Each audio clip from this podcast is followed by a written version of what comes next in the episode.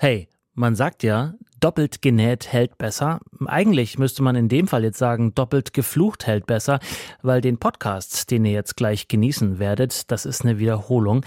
Wir dachten uns aber, hey, vielleicht interessiert es ja noch ein paar mehr und deswegen spielen wir den jetzt einfach nochmal. Viel Spaß. Deutschlandfunk Nova.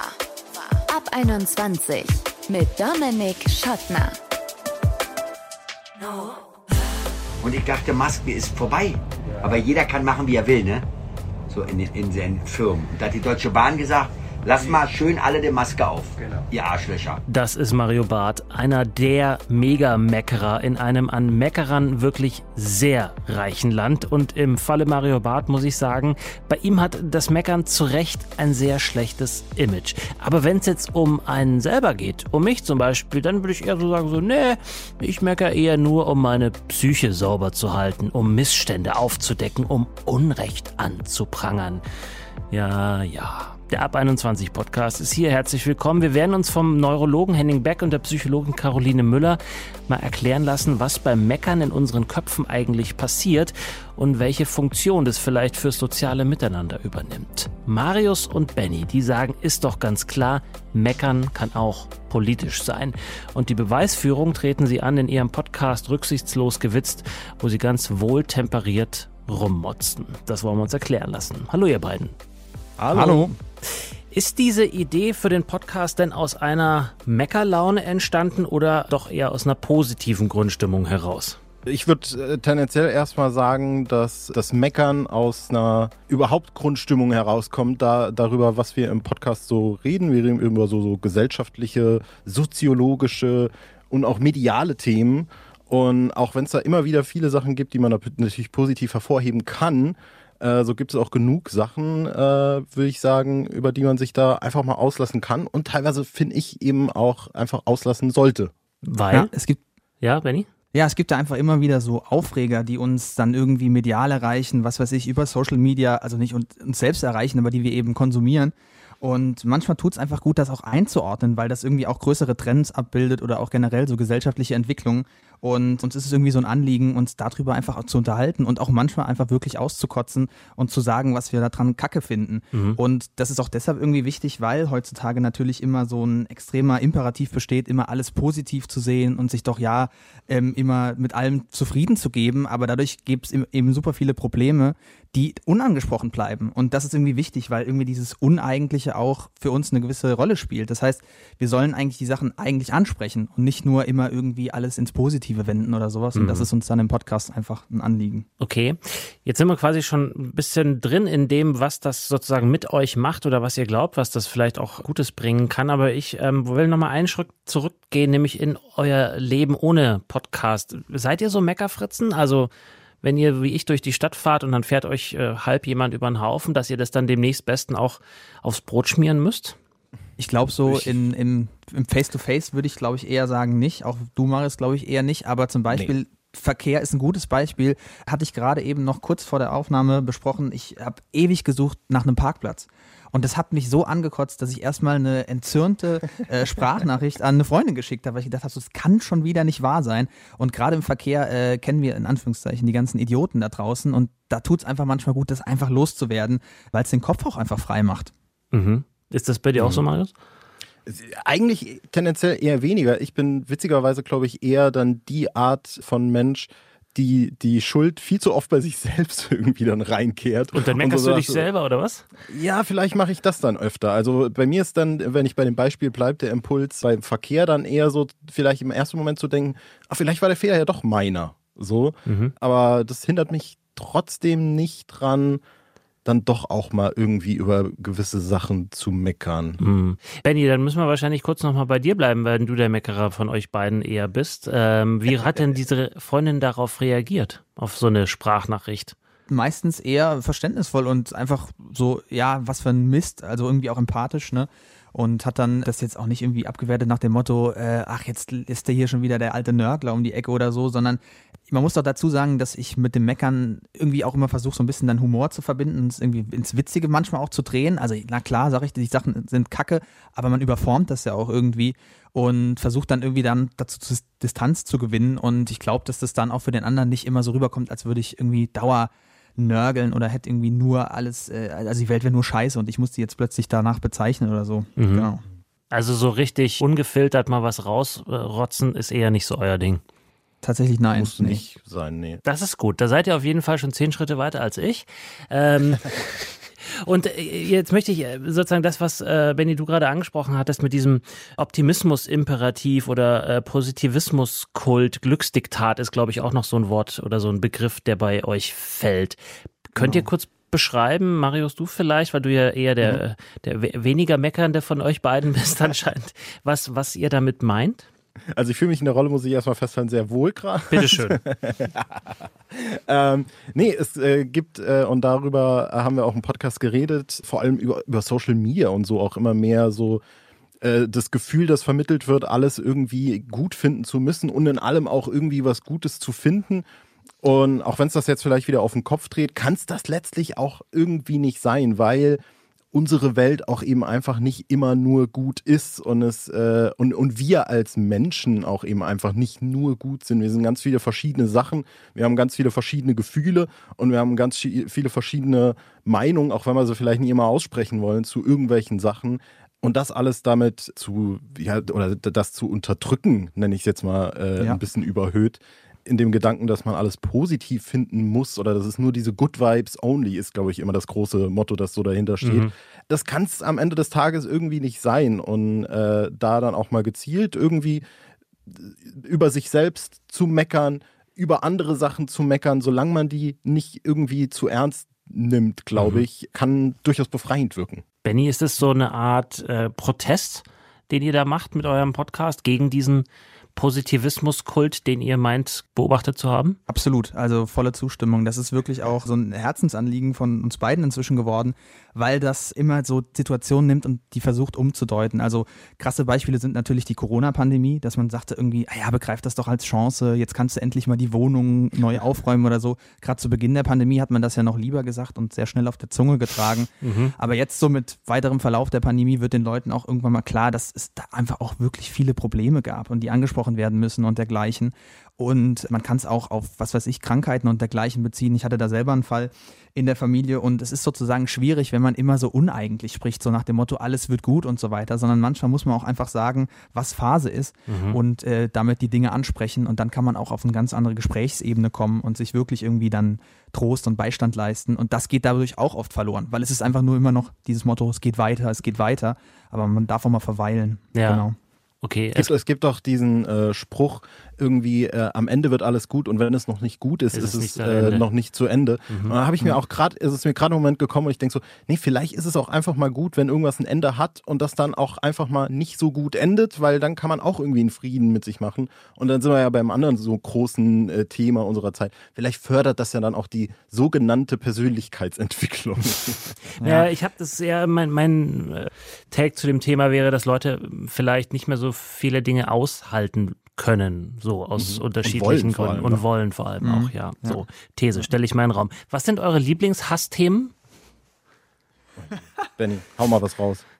Lieblingshassthema- Pa Parkplatz ist ganz, ganz weit oben. Äh, Technik haben wir schon mal angesprochen im Podcast auch. Das geht uns oft tierisch auf die Nerven. Da werde ich auch richtig nervös. Ich krieg Was ist richtig das so. Problem?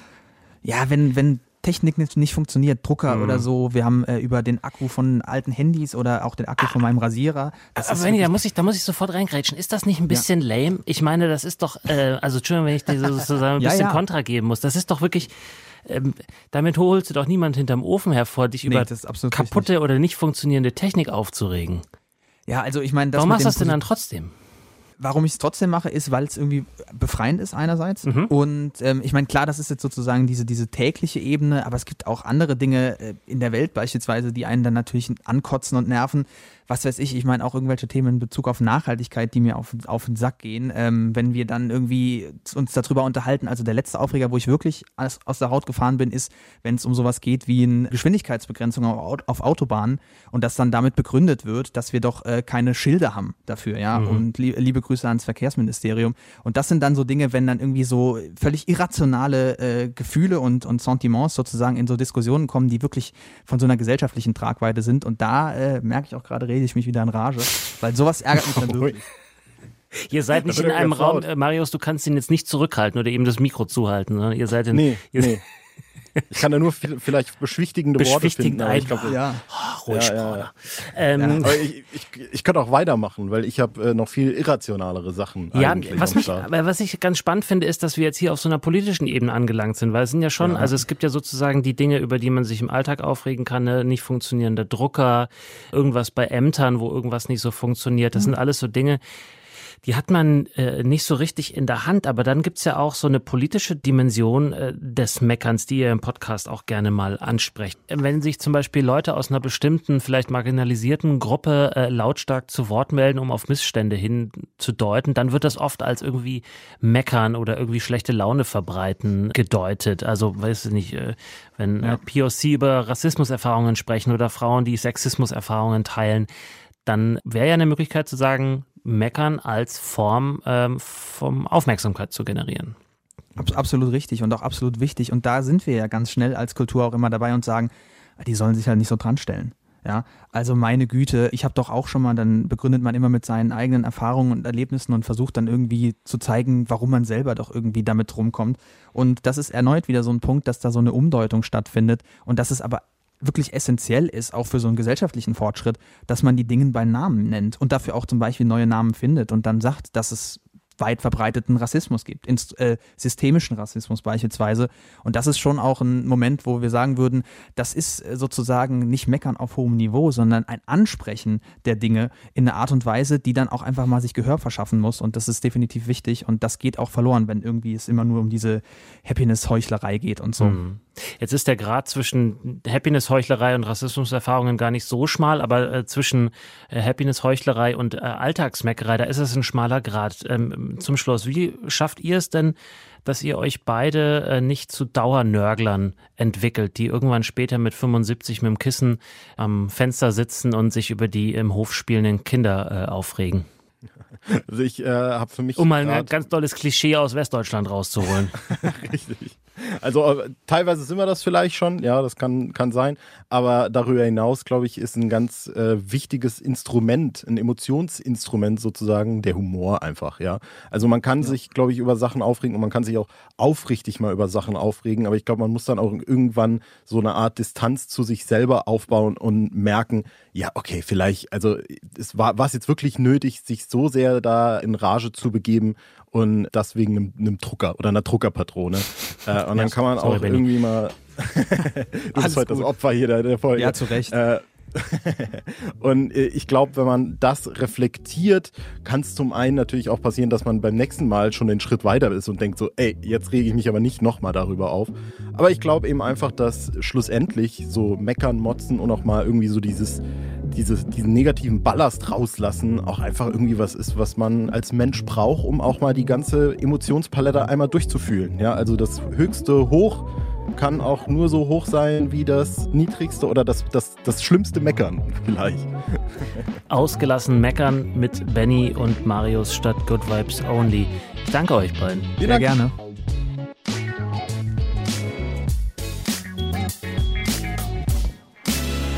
Deutschlandfunk Nova. In meiner Familie hat das Meckern ziemlich viel Tradition. In der Hinsicht sind wir gefühlt leider sehr deutsch und ich habe auch was abbekommen davon, muss ich sagen. Und bis vor ein paar Jahren habe ich mich immer rausgeredet und gesagt, ich brauche das.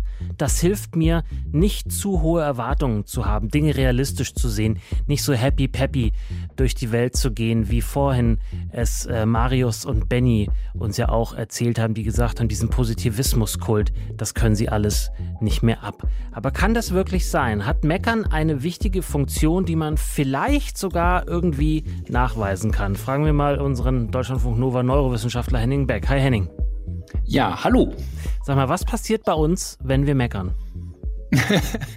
also das Meckern hat ja viele Funktionen. Also zum einen sorgt es dafür, dass man auch eine Art von Kontrollgewinn hat über diese Situation. Ich setze mich damit auseinander. Ich bin nicht passiv, sondern ich komme in eine aktive Rolle.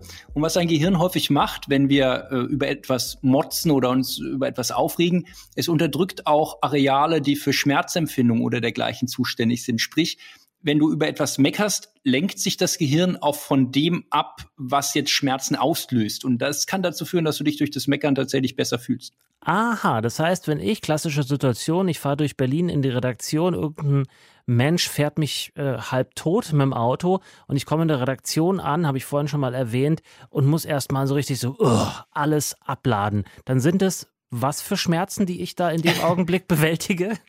Berliner Schmerzen, möchte ich mal sagen. Das ist ja nicht untypisch für die Verkehrssituation. Ja.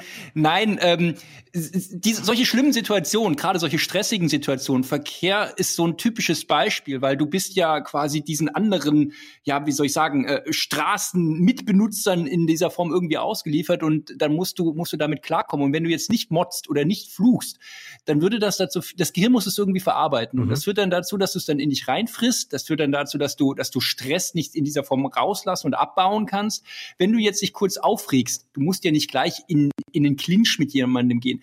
Aber wenn du dich kurz aufregst, vor dich hinfluchst, motzt über diese Situation für einen kurzen Moment, dann führt das tatsächlich dazu, dass auch solche Stress Stresshormone reduziert werden. Du bist danach auch etwas entspannter. Du kannst solche stressigen Situationen dann tatsächlich besser aushalten. Mhm, also wie einmal gegen den Boxsack oder zwei oder dreimal gegen den Boxsack hauen, nur eben. Genau, ein mentaler Boxsack, wenn man so will. Ja. Jetzt gibt's ja noch andere Arten, sich negativ zu äußern. Ne? Man kann jammern, das kann auch ziemlich negativ sein. Fluchen, Hass äußern, natürlich sowieso. Inwiefern unterscheidet sich denn das Meckern davon in der Wirkung auf uns selbst?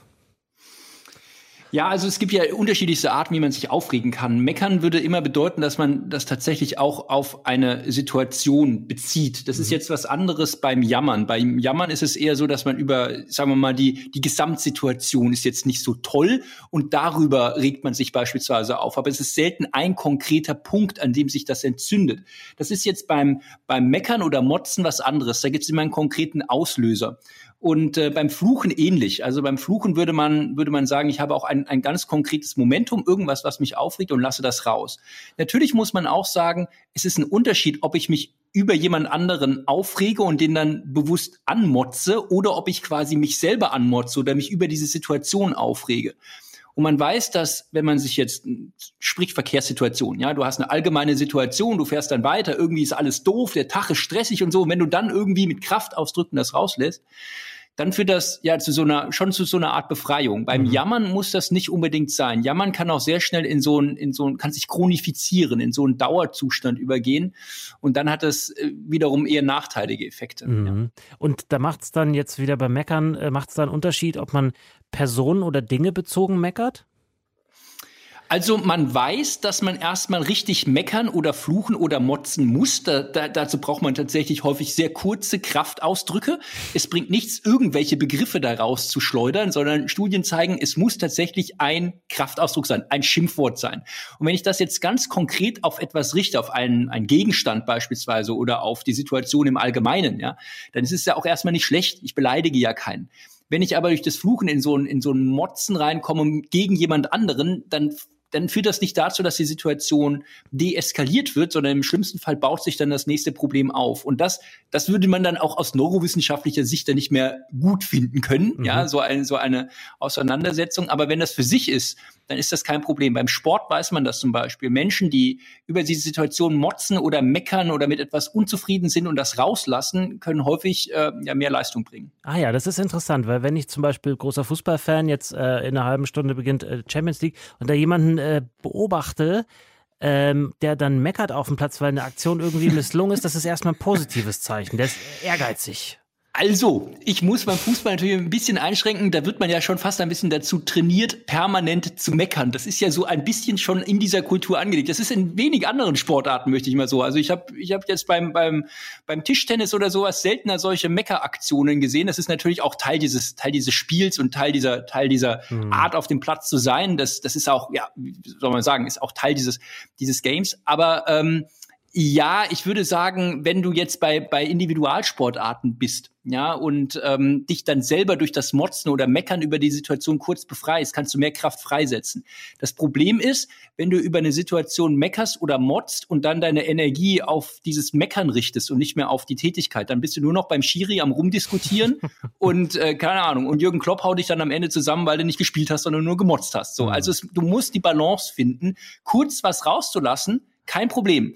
Aber man muss dann die Dosierung finden. Es darf dann nicht, ja, darf dann nicht eskalieren. Das ist ja aber die äh, goldene Frage zum Schluss. Wie finden wir zwischen diesen beiden Polen das richtige Maß? Oder sollte man sich eher so eine positive Grundhaltung aneignen, um vielleicht gar nicht erst in so eine Meckerhaltung zu kommen?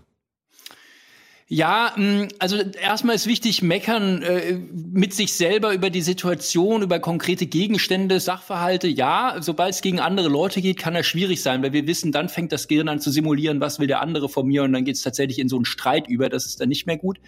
Ein, eine Faustregel kann auch sein, wenn das Meckern ins Jammern übergeht. Das erkennt man immer daran, wenn kein Zustand mehr da ist, der mich gerade stresst und ich schweife so gedanklich ab, sitze im Zug oder sowas oder sitze im Auto oder radel oder mach irgendwas und ich krieg aber dieses, diese, diese meckernde Grundhaltung nicht los. Ich reg mich trotzdem noch über Sachen auf oder sowas und das, das geht dann im Kopf immer weiter rum und wir wissen, dafür aktiviert das Gehirn Regionen, die für dieses Grübeln und dieses Dauermeckern und Unzufriedensein zuständig sind und das wäre dann ein Punkt, wo man sagen muss, dann sollte man sich hinterfragen, ob das wirklich noch sinnvoll ist, ob mir das Kraft gibt oder nicht. Sagt Henning Beck, unser Neurowissenschaftler vom Dienst. Vielen Dank, Henning. Sehr gern.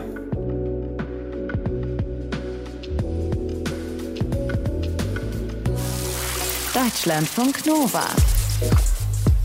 Meckern haben wir eben mit dem Neurowissenschaftler Henning Beck geklärt, was da bei uns im Gehirn passiert. Jetzt wollen wir noch mal hören, was für eine Funktion Meckern psychologisch hat.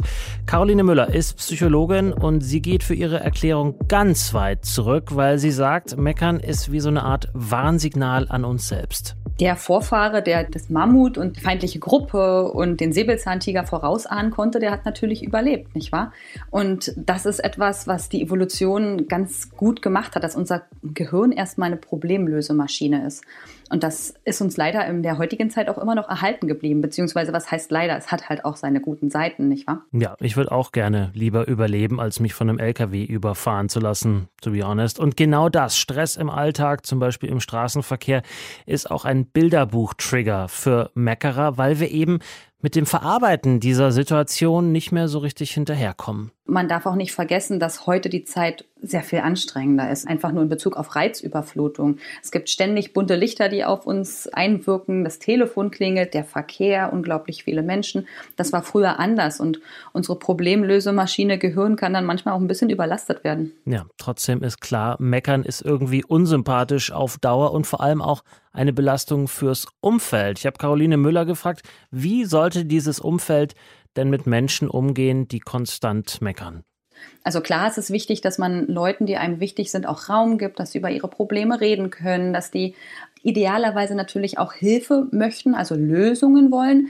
Aber es gibt natürlich auch Leute, die einfach nur alles loswerden wollen, es über einen rüberstülpen und man am Ende dann selber da sitzt und ein negatives Gefühl hat oder vielleicht sogar das Gefühl hat, dass einem die ganze Energie entzogen wurde, dann finde ich es immer ganz gut, wenn man es thematisiert. Und zwar nicht, dass man sagt, du machst das und immer und hier, sondern einfach mal zu sagen, wenn wir so viel darüber reden, dann fühlt sich das für mich nicht gut an. Können wir nicht auch schauen, dass wir in unseren Gesprächen Raum geben für andere Sachen, die schön sind? Ne? Also auch wieder zu spiegeln, dass man schon gern zuhört, aber dass es eben auch eine Grenze hat. Vor allen Dingen, wenn man das Gefühl hat, dass der andere seine Negativität eigentlich nur auf einem ablädt. Psychomüllhalde Mensch, muss ja nicht sein. Ne? Dann vielleicht lieber doch mal, mal ein bisschen durchatmen, in irgendein Kissen reinboxen oder reinbeißen und sich überlegen, muss ich jetzt wirklich meckern?